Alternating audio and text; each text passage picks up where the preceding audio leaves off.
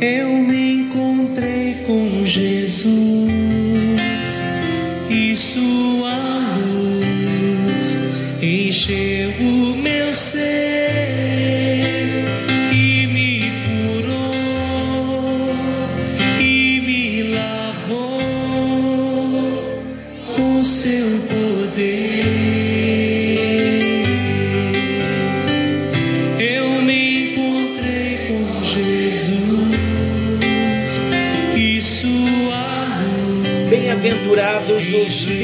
de coração, porque eles verão a Deus. Mateus capítulo 5, versículo 8. Graça e paz. Está chegando até você mais um encontro com Deus. Eu sou o pastor Paulo Rogério, da Igreja Missionária no Vale do Sol, em São José dos Campos. Estamos juntos, glória a Deus por isso, em mais um encontro com Deus, onde estaremos compartilhando do amor do Senhor, onde estaremos compartilhando da palavra do nosso Deus e estamos falando de um tema maravilhoso. Bem-aventurados os puros de coração, dentro do Sermão da Montanha, nas bem-aventuranças, os requisitos para o homem e para a mulher de Deus. Para aquele que nasceu de novo, é um privilégio sermos de Deus, termos Deus, termos Jesus na nossa vida. É uma grande alegria. Temos lutas, temos provas, temos dificuldades, mas há uma alegria no nosso coração que ninguém pode tirar. Você já se considera um bem-aventurado?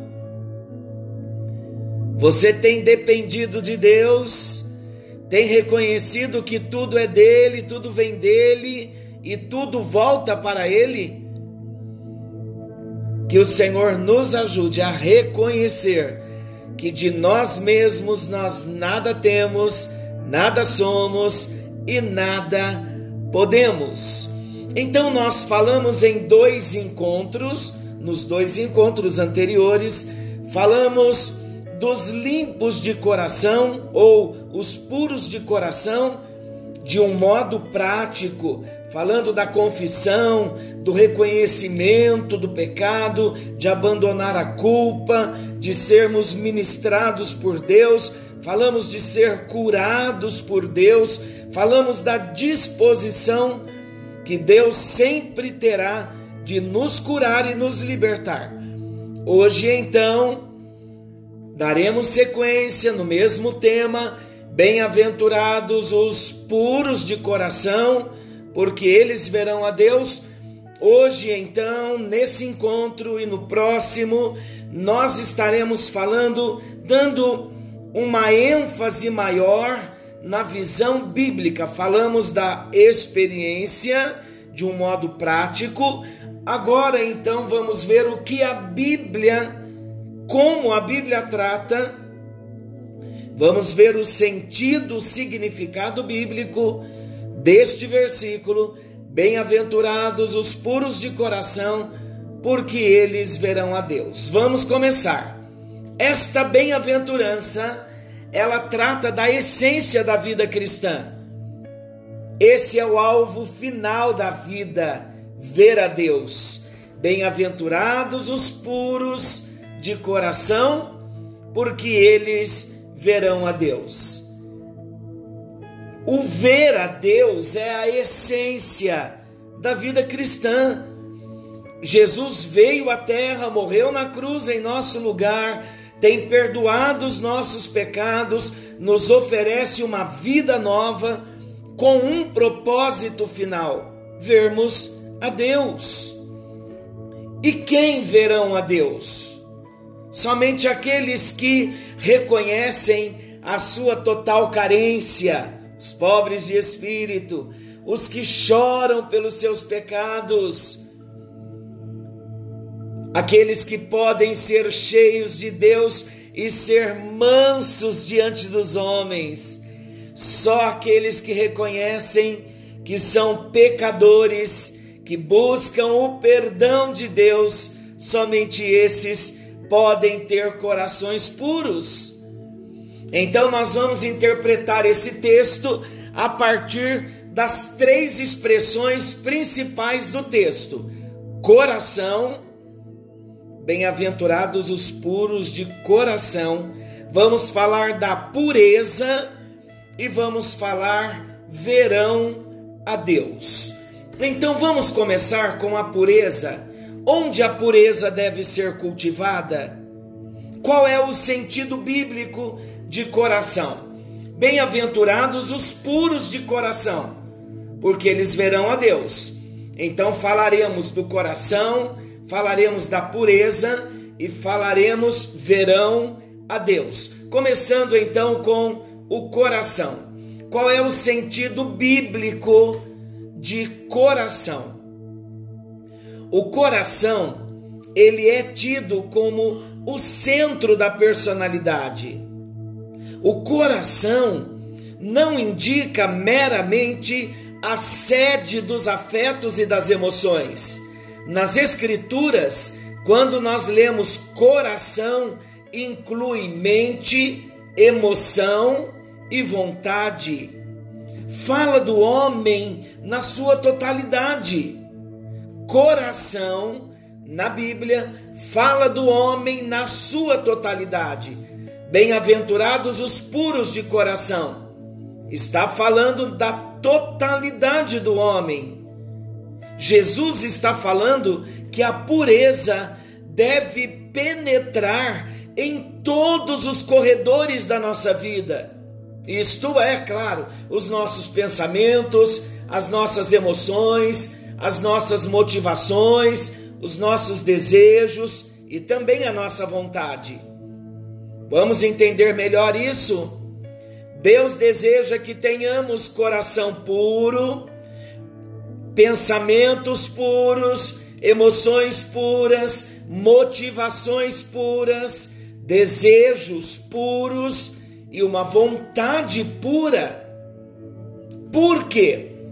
Porque o coração é a fonte de todas as nossas dificuldades. Olha o que a palavra de Deus diz acerca do nosso coração. O próprio Jesus disse em Mateus 15, 19: Porque do coração procedem maus desígnios, homicídios, adultérios, prostituição, furtos, falsos testemunhos, blasfêmias. É do coração que todos esses males procedem. É um erro pensar que o mal está no meio ambiente. Adão caiu lá no paraíso, num ambiente perfeito. Porque muitas vezes nós dizemos, a circunstância me fez pecar. Não, é um erro nós pensarmos que o mal está no meio ambiente. E o maior exemplo que temos foi o pecado de Adão, a queda de Adão. Ele caiu quando estava no paraíso, num ambiente perfeito. Precisamos lembrar também do que a palavra do nosso Deus diz em Jeremias capítulo 17, versículo 9: O coração é enganoso mais do que todas as coisas e desesperadamente corrupto. Quem o conhecerá? Está lá em Jeremias capítulo 17, versículo 9. A palavra também diz: de tudo que o homem deve guardar, principalmente deve guardar o seu coração. Por quê? Porque é do coração que procedem as fontes da vida. Davi orou assim: que as palavras dos meus lábios e o meditar do meu coração sejam agradáveis na tua presença Vamos ver algumas questões que a Bíblia trata conosco onde vamos ter um entendimento bem claro.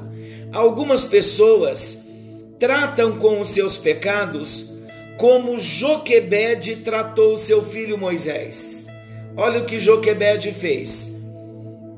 Escondeu seu filho. Muitos estão fazendo com os pecados o que Joquebede fez no trato do seu filho Moisés. Muitos estão escondendo seus pecados num cesto betumado.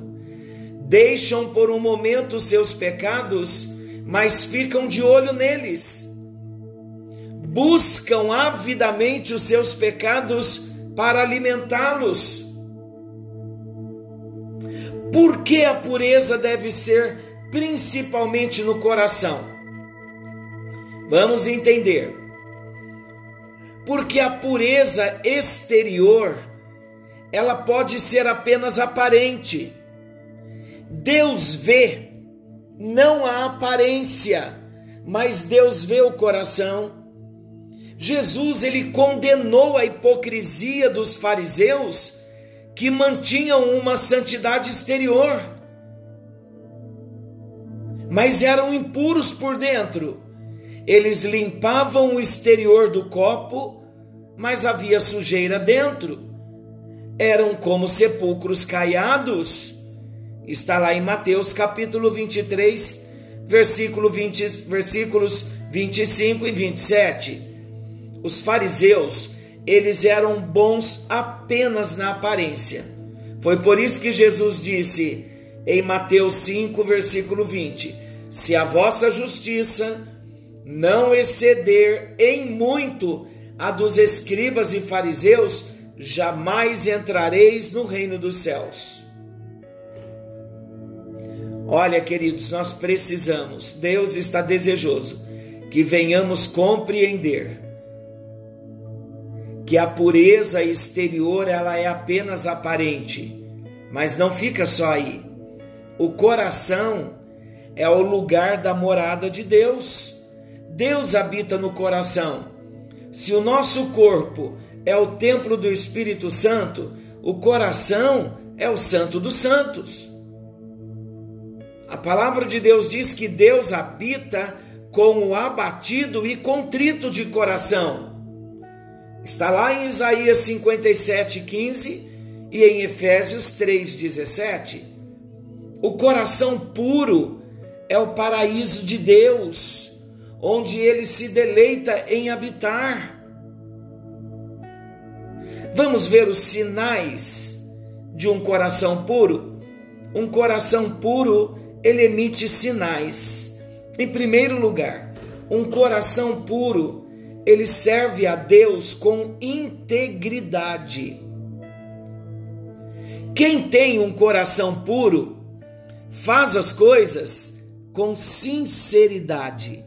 Você tem sido sincero no seu trabalho para Deus, na sua vida de oração, na sua vida de devoção com Deus? Nós estamos sendo sinceros, estamos sendo íntegros Estamos tratando de Deus, as coisas de Deus, com sinceridade. Quando os nossos lábios estão orando, o nosso coração está orando também.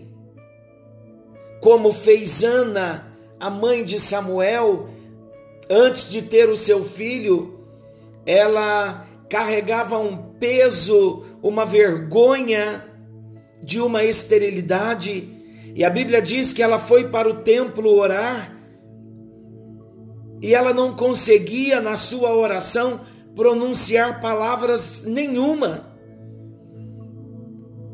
Mas a Bíblia diz que os lábios de Ana tremiam, porque ela estava angustiada na sua alma, clamando por um filho. Eu pergunto novamente: quando os nossos lábios estão orando, o nosso coração também está orando? Quando os nossos lábios estão cantando, os nossos lábios estão adorando também ao Senhor de todo o nosso coração? Olha o que Efésios 5,19 diz. Eu vou ler Efésios capítulo 5, versículo 19. Falando entre vós com salmos, entoando e louvando de coração ao Senhor, com hinos e cânticos espirituais. Todo louvor, toda adoração deve ser de todo o coração.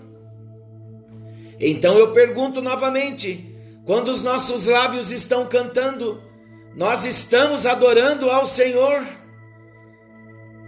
A palavra de Deus diz que Deus ama o coração quebrantado, mas não o coração dividido. Está lá em Oséias capítulo 10, versículo 2 estamos vendo os sinais de um coração puro. E falamos que o primeiro sinal, um coração puro, ele serve a Deus com integridade. Em segundo lugar, um coração puro, ele evita a aparência do mal. Um coração puro, ele afasta-se de toda a aparência do mal. A Bíblia diz que a aparência do mal é pior do que o mal. Em 1 Tessalonicenses, capítulo 5. 1 aos Tessalonicenses, capítulo 5. Eu vou ler. 1 Tessalonicenses, capítulo 5, versículo 22. Abstende-vos de toda forma de mal, de toda a aparência do mal, porque a aparência do mal é pior do que o mal. Quando nós temos um coração puro, evitando a aparência do mal, nós não flertamos com o pecado. Quando nós temos um coração puro, fugindo da aparência do mal, nós não vivemos na região do perigo, não paqueramos a tentação, fugimos do perigo como José do Egito, quando a esposa de Potifar o agarrou para que ele se deitasse com ela e se prostituísse com ela. José fugiu do perigo Um coração puro, ele foge do pecado porque ele respeita a santidade de Deus, ele reverencia a santidade de Deus. Ele foge da aparência do mal para não escandalizar os fracos e não pecar contra Deus. Ele foge da aparência do mal para não ser pedra de tropeço para o ímpio. Em segundo lugar, então, nós falamos do coração. Vamos falar da pureza do coração? O que significa pureza do coração? Vamos começar citando os cinco tipos de pureza à luz da Bíblia. Primeira é a pureza primitiva é o tipo de pureza que existe apenas em Deus. É tão essencial em Deus como a luz é para o sol. Então, na pureza primitiva, nós vemos que é o tipo de pureza que existe apenas em Deus, é o atributo de Deus, Deus é puro. Mas existe também a pureza criada. O que é a pureza criada? é a criação de um ser puro antes da queda. Deus criou anjos em pureza e Deus criou o homem também em pureza. Ambos caíram.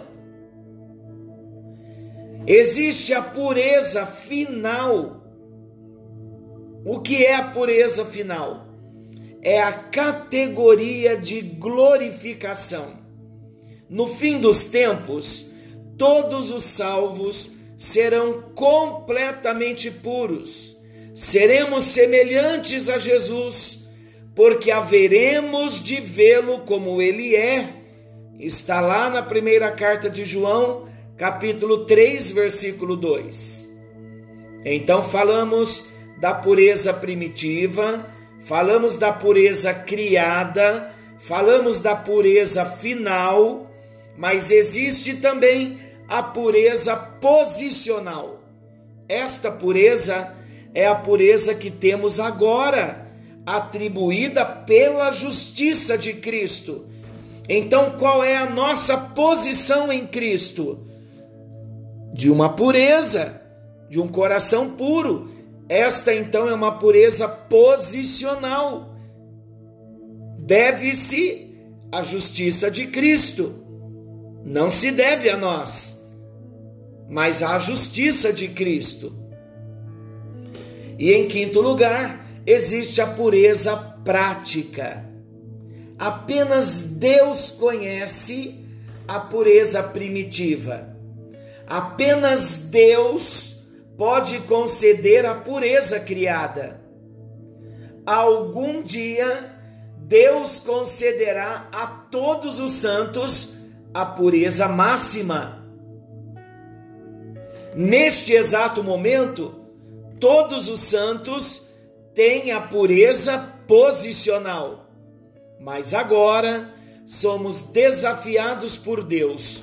Purifiquemo-nos de toda a impureza, tanto da carne como do espírito, aperfeiçoando a nossa santidade no temor de Deus. Está em 2 Coríntios capítulo 7, versículo 1. Esta é a pureza prática, é o desafio da parte de Deus para cada um de nós no dia que se chama hoje.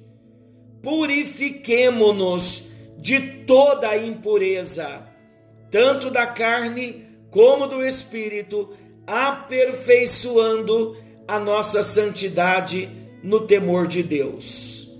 Quando nós olhamos para esta pureza primitiva, que é a pureza que existe somente em Deus, nós vemos esse Deus puro criando o homem. O homem foi criado puro, mas o homem caiu, o homem pecou. Por isso Jesus veio, por isso Jesus morreu na cruz, para perdoar os nossos pecados para trazer sobre nós a vida de Deus, para levar-nos de volta à comunhão com Deus, para criar para nós recursos nele mesmo, para termos um coração puro. E Jesus veio para que pudéssemos conhecê-lo, amá-lo, recebê-lo, nos prepararmos para ir para o céu ou no dia da nossa morte, da nossa partida, ou no dia do arrebatamento da igreja, alcançaremos esta pureza final. Mas em Jesus, por causa da justiça de Cristo, há uma pureza posicional. Nós temos que, de uma forma prática, na pureza prática, nesse desafio de luta diária contra o pecado, nós precisamos corresponder ao que Deus já nos abençoou na pureza posicional. Há uma posição que Deus nos colocou em Cristo, mas precisamos vencer os desafios para estarmos constantemente vivendo nesse estado de pureza posicional. Ele já nos posicionou por causa da justiça de Cristo, por isso não podemos viver irresponsavelmente brincando com o pecado. Porque esse Espírito Santo, o Espírito de Deus que habita em nós, ele vai nos ajudar a ocupar essa posição de pureza. Como nós chegaremos na pureza posicional, através da pureza prática. fugindo do pecado e nos aperfeiçoando na santidade do temor de Deus. O sentido bíblico da palavra pureza. Vamos lá. O sentido comum da palavra. Vamos ver primeiro. A palavra grega usada aqui é casaros. Tem vários significados. Primeiro, era usada para designar a roupa suja que foi lavada. Olha que interessante. Era usada também para designar o trigo que tinha sido separado da sua palha. Com o mesmo significado, era usado para um exército do qual se tinha eliminado os soldados descontentes ou medrosos. Um pente fino, passado no exército, onde os soldados covardes eram separados, eliminados e permaneciam só os soldados corajosos. Mas a pureza também era usada para descrever o vinho ou o leite que não havia sido adulterado mediante adição de água, algo sem mescla. A pureza também era usada, a palavra era usada para o ouro puro sem escória. Agora vamos ver o sentido bíblico da palavra. A palavra limpos ou puros significa destituído de hipocrisia. Olha como isso é sério, minha gente. Nós falaremos, tocaremos mais profundamente nesse tema, o sentido bíblico da palavra limpos destituído de hipocrisia e vamos ainda mais profundo. Uma devoção não dividida. E eu quero parar aqui e considerar com você. Estamos sendo desafiados por Deus nas bem-aventuranças a buscarmos o padrão estabelecido na palavra para vivermos de um modo que vamos agradar o coração do nosso Deus. Agora, quando chegamos na palavra puros de coração, no sentido bíblico, nós começamos a entender que a palavra limpos ou puro, no versículo 8 de Mateus 5, significa destituído de hipocrisia. Então o texto está querendo dizer: bem-aventurados aqueles que estão destituídos de hipocrisia, bem-aventurados aqueles que não têm a sua devoção dividida. O que fala de devoção dividida? A nossa devoção, ela deve ser somente ao nosso Deus palavra de Deus em Isaías diz que o Senhor nosso Deus, ele não divide a glória dele com ninguém. Em Êxodo 20, nos Dez Mandamentos, o Senhor também já deixou o mandamento que não podemos colocar outro Deus no lugar do nosso Deus. Então, o puro de coração, o limpo de coração, é aquele que tem a sua devoção somente a Deus ele não divide a sua devoção a Deus e a outros. Que o Senhor nos ajude e nós vamos orar, porque quando tratamos do sentido bíblico de cada bem-aventurança, então o próprio contexto, o próprio significado bíblico já nos aperta um pouquinho mais. É hora de decisão é hora de buscarmos uma vida cristã verdadeira para podermos ver ao nosso Deus. Querido e amado Deus, nós oramos neste momento no precioso nome do Senhor Jesus.